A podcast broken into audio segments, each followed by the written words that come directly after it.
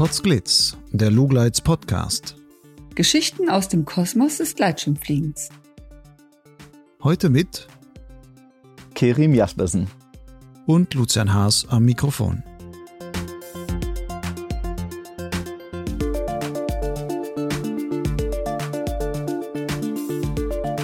Kerim Jaspersen ist ein Name, der bei vielen Gleitschirmpiloten in der deutschsprachigen Szene so ein Hm, irgendwoher kenne ich den Gefühl auslöst. Das ist nicht, weil Kerim irgendwo mit Megastrecken oder als krasser X-Alps-Pilot aufgefallen wäre. Kerim hat sich vor Jahren mit erzählerischen Gleitschirmvideos mit Titeln wie Rush Our Dream oder Fliegen ist Freiheit einen Namen gemacht. Das war noch ganz am Beginn der YouTube-Ära. Seit 2010 lebt und fliegt der heute 44-Jährige in England. Häufig beim Fliegen mit dabei, zum einen seine Frau Lena, zum anderen seine Hündin Bella. Und das auch in der Luft. Mich hat interessiert, wie Kerim es geschafft hat, dass Bella sogar Thermikflüge von über einer Stunde geduldig mitmacht. Einmal vor dem Mikrofon habe ich mir von ihm natürlich gleich noch mehr erzählen lassen. In der folgenden knappen Stunde geht es auch darum, wie es sich so in England fliegt, warum Kerim einst beim DRV den Ruf als Gesetzesloser hatte und wie es dazu kommt, dass in El Salvador in Mittelamerika ein Fluggebiet nach ihm benannt ist. Wer nun vorab den Eindruck hat, dieser Kerim Jaspersen müsse wohl ein wahrer Tausendsasser sein, der hört am besten auch noch bei der Musik genauer hin. Denn auch die stammt von Kerim. Das Stück heißt Istanbul und er hat es vor Jahren mal während einer langen Wartezeit an einem Flughafen auf seinem iPhone komponiert.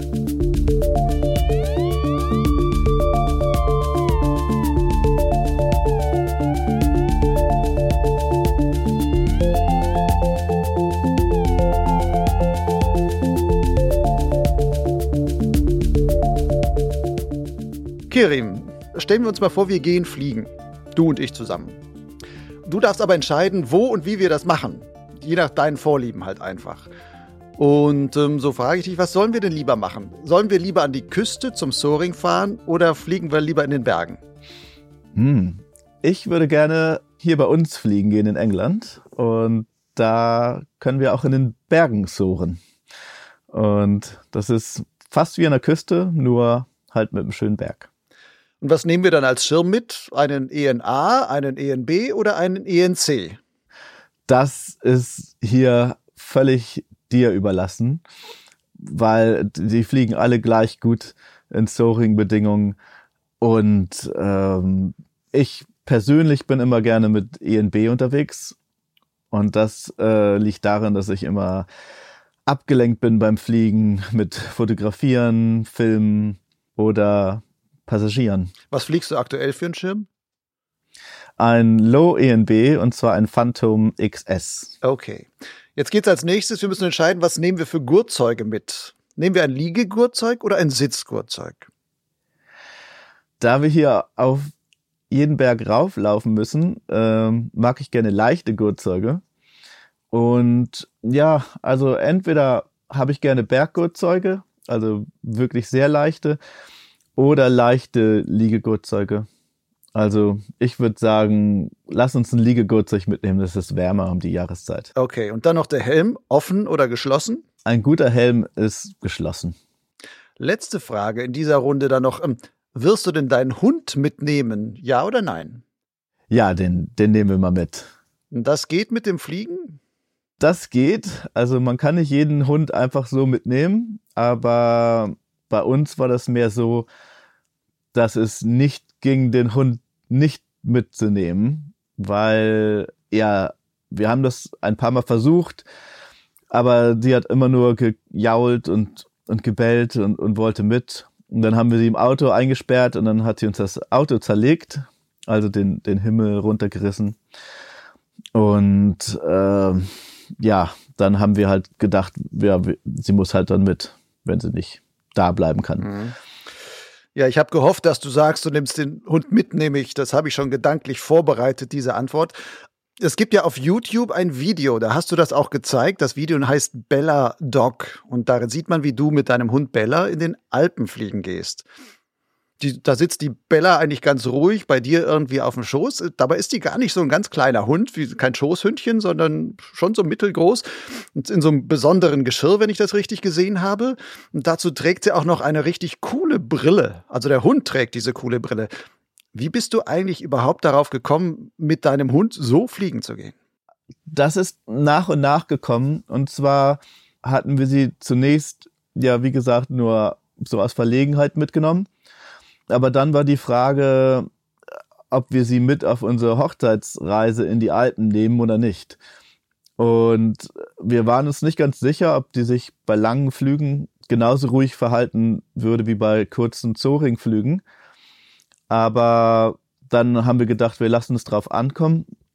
Und wir hatten genug mit ihr geübt. Und, und, und tatsächlich nach so einem, ja, eigentlich schon beim ersten Flug waren wir über eine Stunde unterwegs und, und sie war völlig ruhig. Also, aber wir haben sie auch bestochen. Und zwar ist der Hund sehr verfressen. Und wir haben dann immer eine Extraladung äh, von ihren Lieblingssnacks mitgenommen und dann während des Fluges und vor dem Flug und nach dem Flug gab es dann halt unendlich viel von diesen Treats. Und, und so hat ihr das Fliegen dann, ja, dann auch Spaß gemacht. Und man merkte, sie wurde auch immer entspannter. Jetzt hast du gesagt, so ein Flug war eine Stunde. Hast du auch irgendwie gemerkt, dass der zwischendurch vielleicht nicht so wohl ist, dass der vielleicht sogar schlecht geworden ist? Ich meine, Thermikfliegen müsste er dann schon gemacht haben. Da ging es dann immer im Kreis. Ja, äh, gar nicht. Also ihr wurde überhaupt nicht schlecht. Und das Einzige, wenn, wenn meine Frau sehr nah bei uns geflogen ist, dann, dann hatte sie immer so den Drang, dass sie rüber wollte. Also sie, die macht das immer noch, die steht dann auch manchmal auf und, und versucht da, sie ist dann sehr aufgeregt und, und will da immer hin. Und, und ich habe das Gefühl, sie hat gar kein Gefühl für Höhe. Also sie, sie nimmt das nicht irgendwie. Ich glaube, wenn man ihr sagen würde, springen, dann würde sie versuchen zu springen. Also sie ist da völlig schmerzbefreit. Mhm. Nun hast du ja gesagt, ihr habt trainiert, du hast mit kleinen, zorigen Flügen angefangen. Was muss man denn dem Hund beibringen oder wie gehst du da oder wie bist du da vorgegangen, dass die das wirklich für sich angenommen hat und einfach sagt, das lasse ich mit mir machen? Von Hund zu Hund ist das sehr verschieden, weil manche Hunde werden gerne hochgehoben oder sitzen auf dem Schoß von Natur aus und manche nicht. Und äh, unser Hund mochte das gar nicht. Der war halt absolut kein Schoßhund. Und den mussten wir dann trainieren, also dass man, wenn man gesessen hat, dass er erstmal die Vorderpfoten so aufs Knie legt und dann kriegt er Futter.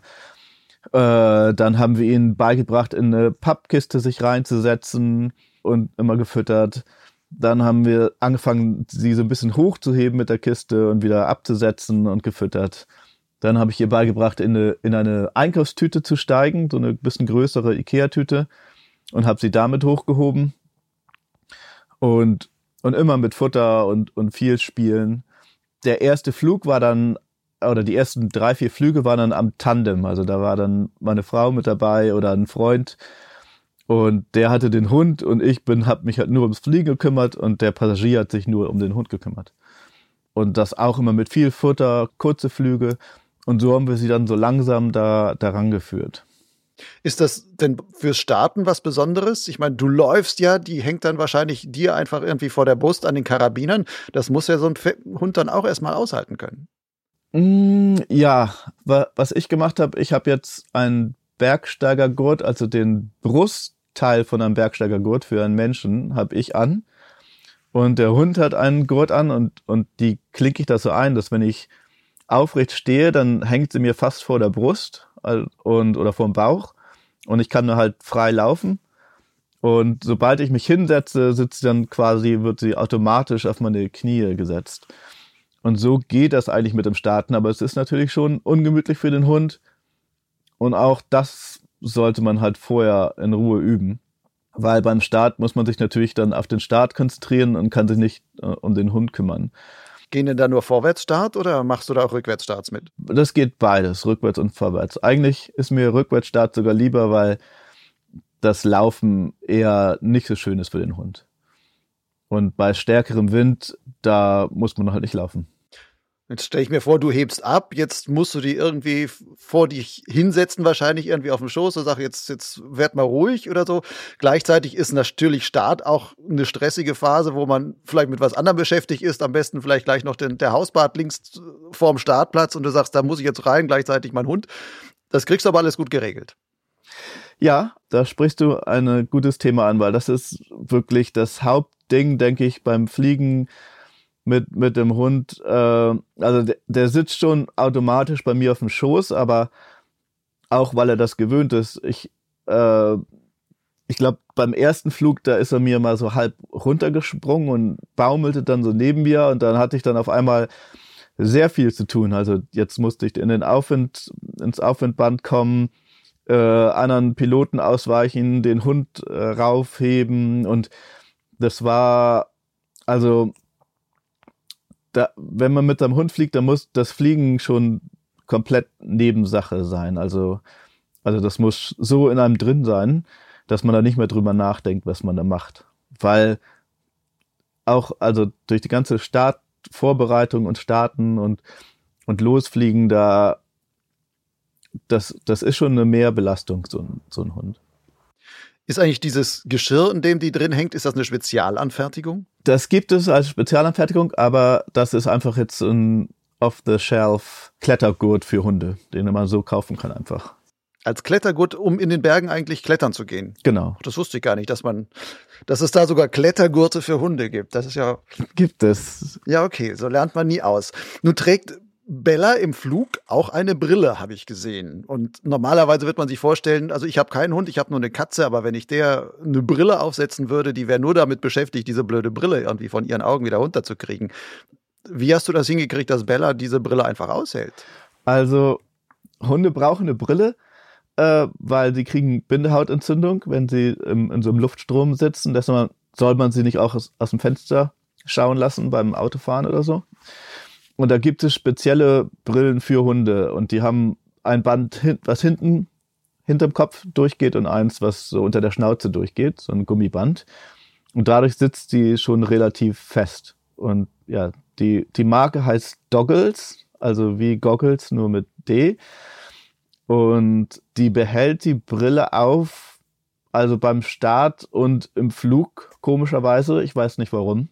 Und sobald wir gelandet sind, dann kommt sie auf die Idee, dass sie die Brille eigentlich nicht mehr so gerne will. Vielleicht ist sie ja auch aufgeregt in der Luft. Und vielleicht. Sagt, oh, dann denkt sie an ja, die Brille gar nicht. Und es gibt so viel ja. zu gucken, dass es der Teil gar nicht mehr so interessant ist. Ich kann mir auch vorstellen, dass sie einfach so aufgeregt ist am Anfang, dass sie dann das quasi vergisst. Aber ich habe sie nie gesehen, dass sie versucht hat, die Brille abzumachen.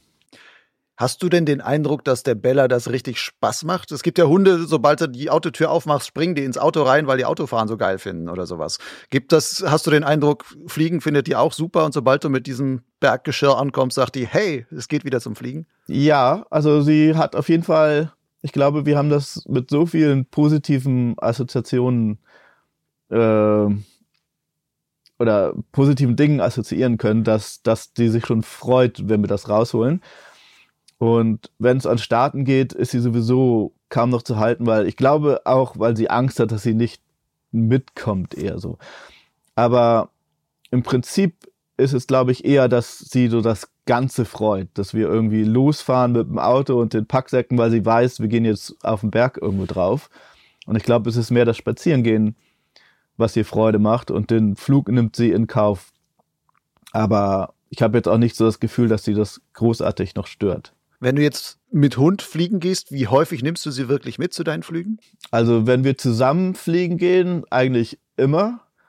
Und wenn nur ich alleine fliegen gehe und den Hund eigentlich nicht mitnehmen muss, dann auch nicht. Also wahrscheinlich so jedes zweite oder jedes dritte Mal kommt sie ungefähr mit. Das heißt aber unterm Strich, du kommst damit auch heute etwas weniger in die Luft, beziehungsweise bist nicht so lange in die Luft, weil du dann schon Rücksicht auf den Hund noch nehmen musst und sagst, okay, dann gehe ich vielleicht lieber nach 20 Minuten landen. Vielleicht passt es dir dann nicht mehr so dolle. Oder ist das gar keine Einschränkung? Das ist eigentlich keine Einschränkung mehr. Also wir haben schon so richtige kleine Streckenflüge mit dem, mit dem Hund gemacht. Wenn ich jetzt an so einem Soaring-Flug denke, bin ich eh nach einer Stunde, habe ich schon keine Lust mehr. Also dann gehe ich auf jeden Fall mal wieder landen. Keine Lust mehr, weil dir kalt ist oder keine Lust mehr, weil du sagst, boring Soaring, jetzt bin ich 500 Mal hier vor der Kante hin und her geflogen, das reicht jetzt auch. Ja, ich glaube, ich bin mehr so ein Starter und Lander. Also äh, das Starten und Landen macht mir Spaß und dann fliege ich ein bisschen rum und dann lande ich wieder, unterhalte mich und starte wieder raus. Also für mich ist das so das Schöne am Soaring, dass man halt also auch mal am, am Boden ist. Mhm. Aber ähm, wenn ich jetzt irgendeine Aufgabe habe, also irgendeine Strecke oder irgendwas, wo ich hin will, dann kann ich stundenlang fliegen. Es ist halt nur, wenn ich jetzt auf der Stelle irgendwo rumfliege, dann ist so, ja, ist eine Stunde eigentlich das Maximum, was ich so mache. Nun hast du vorhin gesagt, für unseren imaginären Flugausflug, den wir da angetreten haben, hast du gesagt, wir gehen in Großbritannien fliegen. Das heißt, du wohnst in Großbritannien ja jetzt. Ich telefoniere jetzt auch gerade mit dir, Skype mit dir jetzt gerade nach Großbritannien. Und ähm, hast aber links früher mal in Hamburg gewohnt. Was hat dich denn nach England verschlagen? Ich habe in Hamburg gewohnt, genau. Und dann habe ich ja meine Frau oder jetzige Frau kennengelernt und die hat in England gewohnt und zwar, äh, weil sie Akademikerin ist und an der Uni in Kiel gearbeitet hat, also University of Kiel in Staffordshire. Und ich bin zunächst erstmal so hin und her gependelt, aber dann war ich in Wales auf einem Filmfestival und dort habe ich so lokale Piloten kennengelernt. John Sylvester kennt vielleicht der eine oder andere noch. Ähm, und Jareth, ähm, der mit Steve Nash da unterwegs war, leider. Äh, und ähm, ja, und die waren einfach so nett und, und ich hatte keinen Schirm mit, dann haben die mir Schirme gegeben und haben mir gesagt, wo ich fliegen gehen kann. Und ich hatte da den Mega-Flug in, in Wales und in der Snowden-Gegend da. Und, und ich bin irgendwie gelandet und, und habe dann da gesessen und mit denen Bier getrunken und dachte, das ist das perfekte Land für mich. und dann habe ich mich entschieden, auch nach England zu ziehen. Auf den ersten Blick denkt man immer, England, hm, ob man da überhaupt zum Fliegen kommt. Jetzt sagst du, nee, das ist das perfekte Land für dich. Also rück mir mal meine Vorstellungen gerade. Wie gut kann man in England Gleitschirm fliegen? Ja, man kann ziemlich gut fliegen, weil es ist sehr, es ist ein kleines Land, aber sehr, sehr vielfältig, also von der Landschaft her und auch vom, vom Klima. Und man kann eigentlich in relativ kurzer Zeit in sehr viele verschiedene Fluggebiete fahren. Und das reicht halt von ja, Küstenzoringgebieten über kleine Hügel äh, bis so kleine Mini-Alpen. Also in, in Wales, der Snowden ist, glaube ich, schon knapp 1000 Meter hoch und geht von Meereshöhe hoch. Also das ist schon ein richtiger Berg. Und bei uns haben wir noch die Yorkshire Dales und auch das Lake District ist nicht weit. Das ist eine der ja, schönsten Landschaften, die man sich so vorstellen kann. Also es sieht so ein bisschen so Herr der Ringe mäßig aus. Und es ist ja so Miniaturberge, aber also 1000 Meter ist schon auch, das ist schon ein Berg. Also wenn es von wirklich vom Boden aus gemessen ist. Das sind aber jetzt auch 1000 Meter quasi top to bottom. Du kannst 1000 Meter runterfliegen oder? Genau. Okay. Aber es gibt keine Bergbahnen, die da hochfahren, sondern da muss Nein. er auch 1000 Meter hochlaufen. Dann genau. Also manchmal kann man so ein bisschen anfahren oder man läuft halt von 300 Meter hoch auf 700 oder so. Also das ist dann nicht so schlimm. Aber also ein paar hundert Höhenmeter muss man normalerweise schon gehen. Bis auf die paar Berge, die auch sehr beliebt sind, wo man dann wirklich nach oben fahren kann und, und dort parken und direkt starten. Vor allen Dingen für Drachenflieger äh, ist das halt eigentlich die einzige Möglichkeit, da in die Luft zu kommen. Hat sich die Fliegerei für dich geändert mit dem, dass du dann nach Großbritannien gezogen bist? Also fliegst du dort anders, als du auf dem Festland geflogen bist? Ah, das ist eine gute Frage. Äh, weil ich ja in Hamburg gewohnt habe, waren meine meisten äh, Flüge Soaring-Flüge an der Küste. Und von daher war England dann nicht so anders. Wir fliegen halt immer bei, bei stärkerem Wind. Also da bin, das sind schon immer so 20 km/h am Startplatz oder mehr. Und, und dann ja, soaren wir auf und suchen Anschluss in der Thermik und gehen dann auf Strecke, aber das ist, das sind dann immer so Downwind-Flüge. Mhm. Und von daher ist dieses Soaring-Element äh, war schon so ein bisschen, da habe ich mich gleich zu Hause gefühlt. Nun sagst du immer wir. Was heißt wir? Hast du dich in England da einem Club angeschlossen oder ist es da eh so, dass man sagt, als Gleitschirmflieger, man muss in einem Club sein, um da über vielleicht sogar legal fliegen zu können oder so? Muss man natürlich nicht, aber es bietet sich schon an, weil die Clubs sind mehr sozusagen geografische Vereinigungen von, von Fliegern, äh, die einfach die, die Fluggebiete äh, betreiben, betreuen, managen, quasi, betreiben, betreuen und die äh, man muss ja so eine Kommunikation mit den Landownern aufrechterhalten. Bei sehr stark frequentierten Gebieten oder größeren Vereinen äh, bezahlen die auch manchmal was den Landownern. Und jetzt, wo ich wohne, wir bezahlen denen nix, aber wir sind natürlich auf deren Goodwill angewiesen. Und wir laden die einmal im Jahr zum Essen ein und machen so ein Event und, und schenken denen ein, ein Whisky zu Weihnachten und, und solche kleinen Sachen. Und natürlich kommen dann auch so Sachen auf die Webseite, wenn jetzt ein Fluggebiet gerade gesperrt ist wegen äh, Lambing oder wegen einer anderen Sache, weiß nicht, die Tochter hat gerade ihr Pferd da oder was auch immer und das mag keine Gleitschirme. Also auf solche Sachen muss man halt Rücksicht nehmen. Aber das und ist da, ja in Deutschland ganz genauso. Also dass da kommt der Bauer an und sagt, da habe ich jetzt mein Pferd stehen oder mein Vieh stehen oder sonst was. Ihr müsst entweder die andere Wiese nehmen oder sonstiges. Genau. Und da ist halt der Club ein super Ansprechpartner für so jemanden, weil der kann das dem sagen, die tun das auf die Webseite und wenn man dann fliegen will auf den Sites äh, und jetzt nicht zum Club gehört, ruft man normalerweise da einmal an und, und fragt nach, ob das okay ist. Und das, dann sind die auch immer normalerweise sehr, sehr freundlich. Mhm. Wenn ich jetzt als Tourist, als Gleitschirmtourist nach England käme, ähm, was würdest du mir denn empfehlen, wenn ich dort fliegen wollte? Sollte ich auch immer den lokalen Club kontaktieren und da, wie würden die auf mich reagieren, wenn ich da als Deutscher komme und sage, ich will hier gern fliegen? Mm, die sind normalerweise, also in jetzt so kleineren Clubs wie bei unserem, sind die ganz begeistert dann, wenn jemand sich die Mühe gemacht hat, da anzurufen. Und dann kriegt man viele nützliche Tipps und also würde ich auf jeden Fall machen, weil also es ist nie verkehrt, es wird einem nie jemand sagen, äh, nein, du darfst hier nicht fliegen, altes Deutscher oder so. Also es ist eher immer, hat meistens einen positiven Effekt. Natürlich gibt es auch Fluggebiete jetzt gerade im Süden England, wo sehr viele Piloten sind und wo es teilweise dann auch Startgebühren gibt oder so eine Tagesmitgliedschaft oder solche Sachen wie in Deutschland auch. Und dann muss man dann halt manchmal dann irgendwie fünf Euro bezahlen oder was auch immer. Äh, ist jetzt aber meistens auch kein Beinbruch.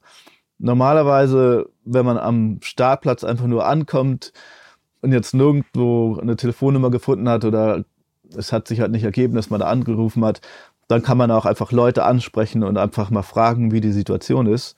Das ist sicherlich auch immer, immer gut, auf die lokalen Piloten zuzugehen. Und, und ganz oft sagen sie dann auch, ja, eigentlich muss man da anrufen, aber das ist jetzt auch egal. Ich habe mal irgendwo gelesen, dass es in englischen Clubs auch häufig sowas das nannten die dann ein Mentoring-System, äh, dass es sowas gibt, wo dann Anfänger, die neu in Clubs kommen, auch besonders betreut werden, quasi einen zugewiesen bekommen, der sagt, wir führen dich da heran an das weitere Fliegen. Ähm, ist das bei dir im Club auch so? Beziehungsweise kennst ja. du ein solches Mentoring-System und wie ja. funktioniert das? Äh, ja, das funktioniert in England eigentlich noch. Ähm, und zwar ist das, äh, haben wir sogenannte Club Coaches und also vom BHBA, vom Dachverband, also was sozusagen der englische DAV ist. Die bieten so Kurse an für diese Coaches. Das ist halt nicht wie ein Fluglehrer, es ist einfach so ein Mentor, wie du gesagt hast. Und die kümmern sich um Leute, die gerade ihren Schein gemacht haben oder, oder Hilfe brauchen oder Wiedereinsteiger. Und dann gibt es sogenannte Coaching Days, äh, wo man sich trifft auf dem Berg und dann äh, zusammen fliegen geht.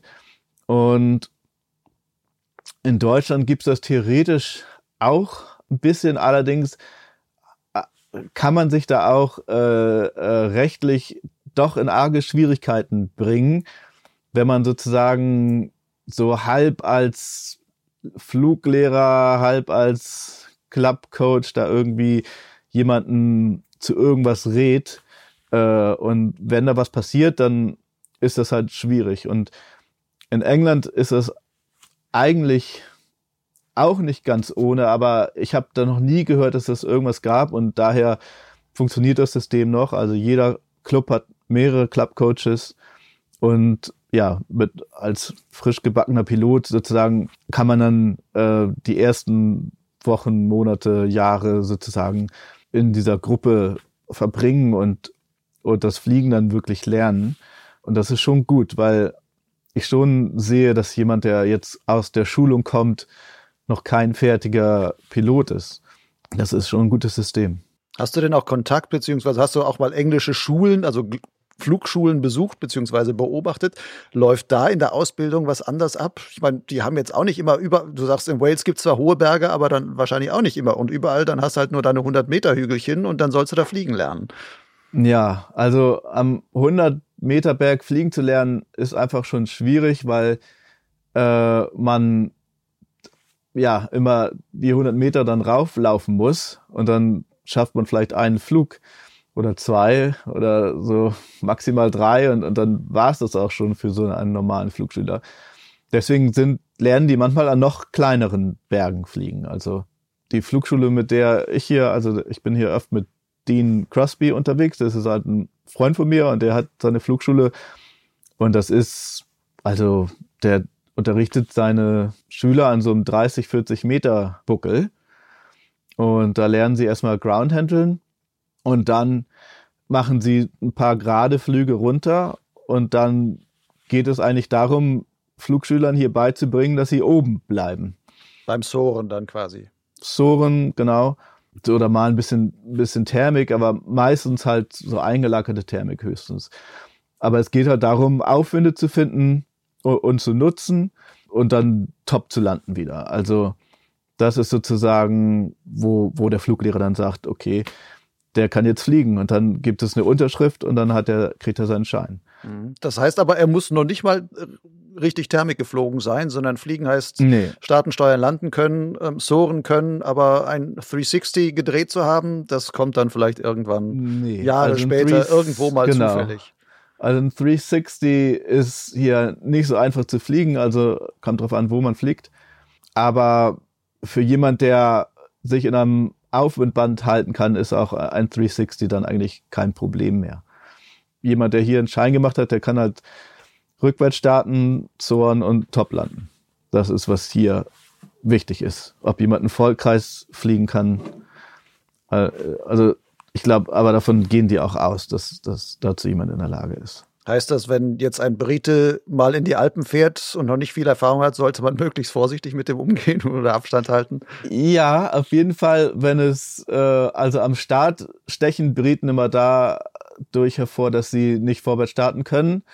Äh, und dann versuchen sie manchmal rückwärts zu starten, obwohl kein Wind ist. Und das sieht ziemlich lustig aus. Und das andere, wenn sie sich dann dazu durchringen, vorwärts zu starten, dann haben sie Angst zu laufen, weil die das nicht kennen, dass die Kappe weich ist. Also die, die kennen das halt nur, dass dann man schon, man geht ein paar Schritte und dann hebt es einen weg. Und für die ist so in den Alpen zu starten wie, wie Base-Jumpen, mehr oder weniger. Die haben da richtig Bammel vor. Und auch bei der Landeeinteilung, die kennen halt oft keinen Box-Approach. Das ist halt auch eine Sache, wo, wo Briten dann Schwierigkeiten haben. Oder einfach bei Nullwind zu landen, die, die, können, die können das schlecht einschätzen. Bist du denn da jetzt in England quasi auch bekannt als einer, der sagt, wow, der kann nicht nur Küstenzoren, sondern der hat auch schon in den Bergen Thermik geflogen und hat schon da wirklich große Erfahrungen gemacht. Ist man dann in dieser Szene gleich quasi eine Liga drüber eingeordnet? Ich glaube nicht. Also, also es fällt halt auf, ob man jetzt irgendwie beim Groundhandling gut ist oder nicht. Und, und da hatte ich halt den Vorteil, dass ich von der Küste kam, ganz viel Groundhandling gemacht habe und halt meinen Schirm in jeder Bedingung aufziehen kann, aus jedem Winkel. Und dadurch haben sie so gedacht, oh, jemand kommt aus Deutschland und das ist für sie so gleich Alpen und kann starten. So, da, da waren sie ein bisschen überrascht. Aber jetzt so vom Fliegerischen her ist das Niveau schon relativ hoch hier, also auf jeden Fall unter den Leuten, die auf Strecke gehen, weil es nicht ganz einfach ist. Und ja, also wer hier Strecken fliegt, der, der ist meistens auch schon ziemlich gut. Also die Leute können dann auch in den Alpen gute Strecken fliegen. Mhm. Jetzt springe ich mal ein bisschen. Du hast nämlich gerade erwähnt, ja, du hast das Küstenfliegen ja hauptsächlich am Anfang hauptsächlich gemacht und das meiste auch dort gelernt, als du in Hamburg noch gelebt hast. Und ähm, damals hast du ja auch schon Videos gemacht von deiner Fliegerei. Manche davon waren auch so ein bisschen, zeigst du eigentlich deine illegale Küstenfliegerei, die du damals betrieben hast und hast das damit dok dokumentiert. Gab es damals eigentlich Reaktionen vom DAV, der sich bei dir da beschwert hat irgendwie? Ja, gab es. Und äh, zwar war damals der DAV ja noch sehr, also der war noch ein bisschen anders als, als der DAV jetzt. Und das war noch vor YouTube, wo ich diese Filme gemacht habe und wir sind da teilweise ohne Helm rumgeflogen an nicht zugelassenen Fluggebieten mit unzugelassenen Schirmen und hatten da so einen heiden Spaß und diese Videos kamen dann auch irgendwie entsprechend gut an. Aber der DRV war natürlich geschockt, äh, dass da oben, dass es da solche äh, Gesetzlosen gibt. Und dann, ich weiß nicht, wann das war, irgendwann 2000 irgendwas, kam ich dann zur Thermikmesse und stieß auf Charlie Jöst und ich kannte ihn so natürlich vom, von Bildern und meinte so, hello, hallo Charlie. Und, und er erkannte mich auch wieder und meinte, du bist einer von den Gesetzlosen. also nur zur, zur Einordnung für die, die hier zuhören, Charlie Jöst ist der Vorsitzende des DHV. Okay. Das heißt, du warst da der Gesetzlose und bist illegal geflogen, ohne Helm und so weiter. Hast du dir eigentlich auch illegal damals quasi das Fliegen beigebracht oder wie bist du überhaupt als Hamburger Jung zum Fliegen gekommen? Das hatte ich noch ganz legal angefangen und zwar in Westendorf 1994 im Zuge von Skiferien mit meinen Eltern. Da hatte ich mit meinem Vater einen Grundkurs gemacht. Aber damals schien mir so eine Gleitschirmausrüstung einfach unerschwinglich teuer und auch ich kannte keine Fluggebiete in Hamburg, hatte keine Ahnung, dass man da irgendwo fliegen kann. Und erst 98 oder 99 habe ich es dann nicht mehr ausgehalten und habe dann noch einen Kurs gemacht und danach gesagt, so, du kaufst jetzt einen Schirm. Und dann hatte ich mir so einen alten Schirm so offiziell zum Groundhandling üben, einen alten Edelspace, dann dort gekauft und habe mir dann damit so, ja, illegalerweise das Fliegen dann beigebracht. Also ich hatte zwar den Grundkurs gemacht, aber äh, damit hätte ich jetzt noch nicht so äh, fliegen gedurft und sowieso da an der Küste gab es keine zugelassenen Fluggebiete. Aber ich habe halt, ja, es war halt hauptsächlich erstmal Groundhandling und dann, dann Zorn. Aber man lernte einfach unheimlich viel. In der Szene noch bekannter geworden bisher auch wieder durch Videos. Ich glaube, dein bekanntester Film, der heißt A Rush Hour Dream da sieht man dich, wie du, ich glaube, es ist, spielt in Hamburg ursprünglich und du fährst mit der S-Bahn zur Arbeit, trägst einen Anzug. Düsseldorf. Äh, Düsseldorf, okay. Düsseldorf zur Arbeit, sitzt in der Bahn, trägst einen Anzug, schöne Schuhe und so weiter und dann fällst du in den Schlaf, also träumst dann so weg, wachst im Traum in der Bergbahn wieder auf, fährst auf den Berg, trägst aber immer noch denselben Anzug, dieselbe Krawatte, tolle Schuhe, setzt dich oben irgendwo am Berg auf eine Bank, öffnest deine Laptop-Tasche und oh Wunder, herauskommt ein kleiner Gleitschirm und dann fliegst du im Film wirklich mit diesem Gleitschirm den Berg hinunter, hast aber nur so ein ganz kleines Gurtzeug an, so ein Bergsteigergurt. Man sieht es quasi, das Gurtzeug nicht. Hinter dir flattert diese Laptop-Tasche noch so hinterher. Also ein tolles Bild eigentlich. Wie bist du auf diese Idee gekommen, so einen Film zu machen? Das war, ich glaube, hauptsächlich Ecke Fiedlers Idee. Und zwar ist ein, ein befreundeter Pilot aus dem, da Kandel Freiburg, die Ecke wir hatten uns das einfach mal so ausgesponnen, so als Filmidee. Und dann hatte ich dann im Forum gefragt, ob jemand irgendwie Zeit und Lust hätte, mir zu helfen beim Film. Und das hat zufällig ein Gleitschirmpilot gesehen, der beim Fernsehen gearbeitet hat, Christian Menn. Und dann haben wir einen Plan gemacht und das dann, ja, produziert zusammen. Mit diesem Film hast du ja auch gleich sogar ein paar Preise gewonnen damals. Das war, glaube ich, 2011 oder 2012. Ja, ich glaub, 2009 ne? hatte ich den in Saint-Hilaire. Und genau, da habe ich einen Preis gewonnen. Äh, irgendeinen, glaube Newcomer-Preis.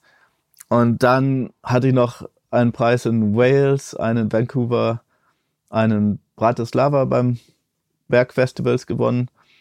Und dann ist er nach zum Banff Film Festival gekommen. Das war natürlich dann das Allerbeste, wo er dann mit auf die World Tournee dann gekommen ist. Hast du dann darüber auch Rückmeldungen von vielen, also internationale Rückmeldungen bekommen, auch von Leuten, die gar nicht fliegen und sagten, wow, das ist ja richtig inspirierend oder sowas? Nee, aber er kam schon gut an, so in dieser Bergkletter, Mountainbike, Kajak äh, Community. Also ich glaube, das war einfach eine Sache, womit sich viele so, so dieses, so, dass man irgendwie arbeitet und man träumt, äh, davon seinem Hobby nachzugehen. So, damit konnten sich viele identifizieren. Und also ich habe schon, also bei den Filmfesten schon gutes Feedback gekriegt. Aber jetzt im realen Leben treffe ich halt nur Gleitschirmflieger. Und klar, da, da bekomme ich dann auch, also da erkennen die mich dann schon ab und zu irgendwo wieder. Also egal, wo, ob das jetzt in Brasilien ist oder ja, Österreich oder England. Also es haben schon viele diesen Film gesehen.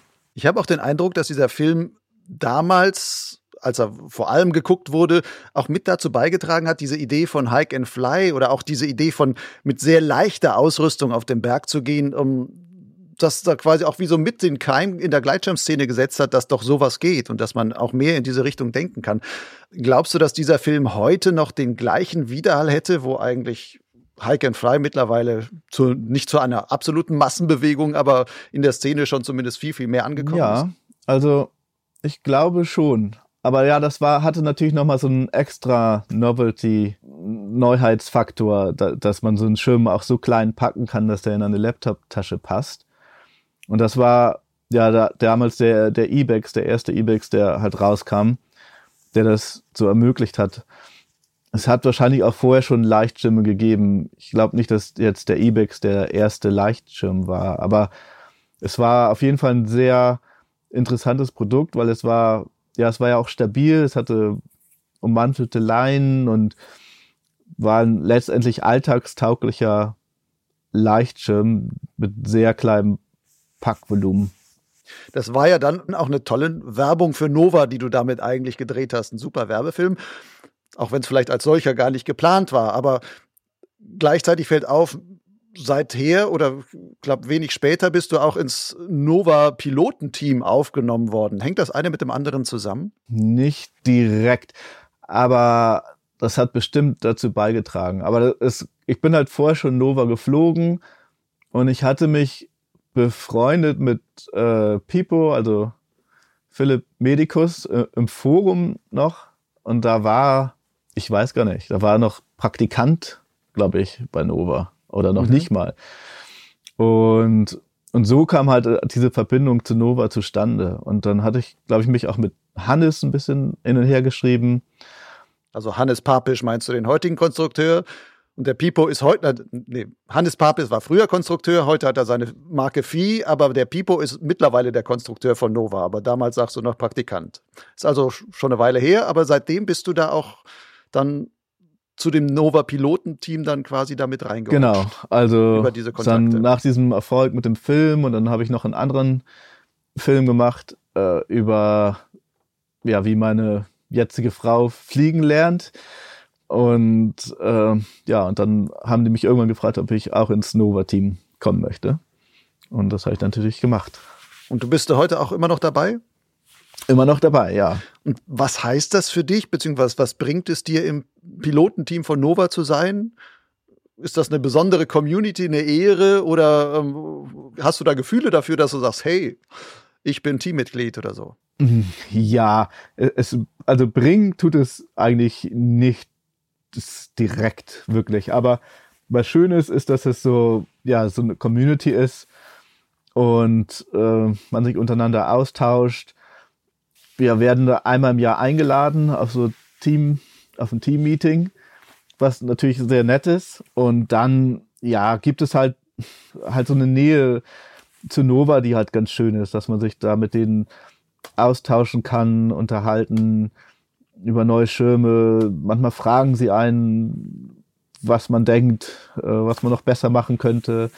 Also, wenn man so sich für Fliegen interessiert und irgendwie eine Gemeinschaft mag und irgendwie ist das schon ganz gut. Also für Leute, wo Fliegen so ihr Lebensinhalt mehr oder weniger ist, ist das schon eine gute Sache. Das Nova Pilotenteam ist ja auch damit am Anfang auffällig geworden im positiven Sinne.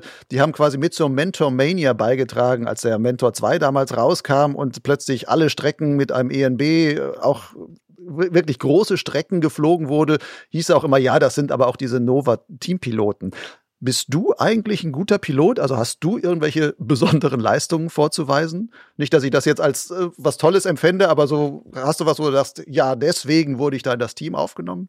Äh, nee, ich glaube, ich wurde da aufgenommen wegen meiner Filmerei und, und vielleicht meiner, meiner Persönlichkeit irgendwie oder meiner sozialen Ader. Aber nicht wegen meinen fliegerischen Leistungen. Für mich ist Fliegen irgendwie, was man nur schwer in einen Wettkampf tun kann. Also ich finde genau wie Skateboard fahren oder Surfen, das ist zwar möglich, da einen Wettkampf draus zu machen, aber letztendlich ist es eine Sache, die man für sich selber macht, um, um Spaß zu haben. Und so ist das für mich auch immer, immer geblieben.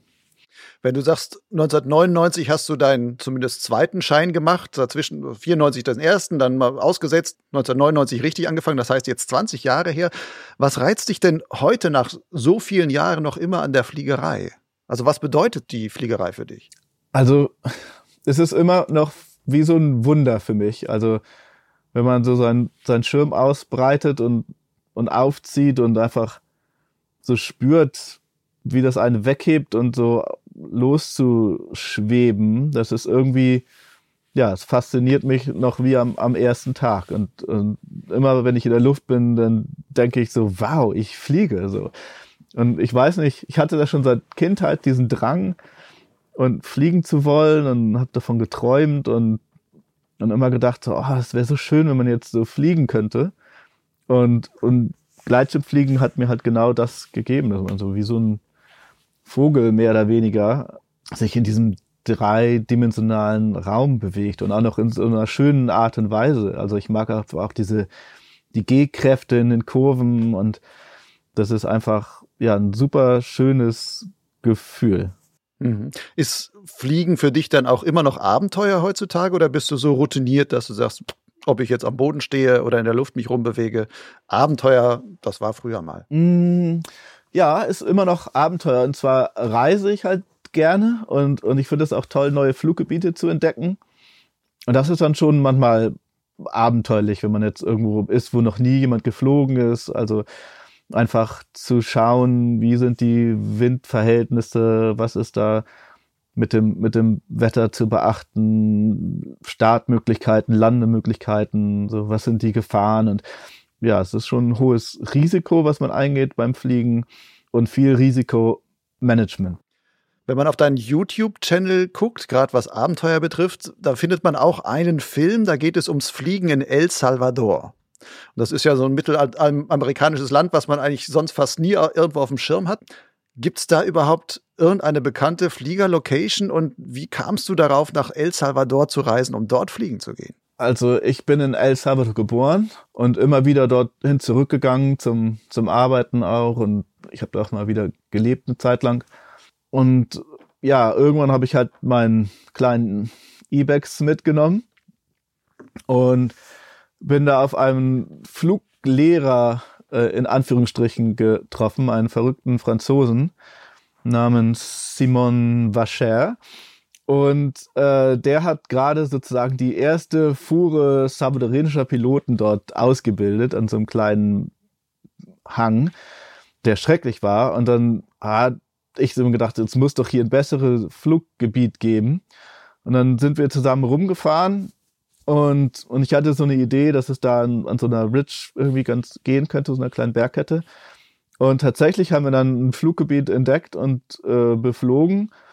Und nach so ein paar Wochen sagte dann jemand äh, aus dem Dorf, äh, sag mal, wollt, wollt ihr das nicht vielleicht kaufen? Ich wollte ein Stück Land da oben verkaufen, den Startplatz. Und dann habe ich gesagt, ja, aber im Prinzip ja. Und dann wollte er aber eigentlich das Ganze verkaufen, den ganzen Berg, mehr oder weniger, für 10.000 Dollar. und, ein ganzer Berg für 10.000 Dollar. Ja, und da dachte ich so, ah, das ist ein kleiner Berg, der ist vielleicht 300 Meter hoch oder so.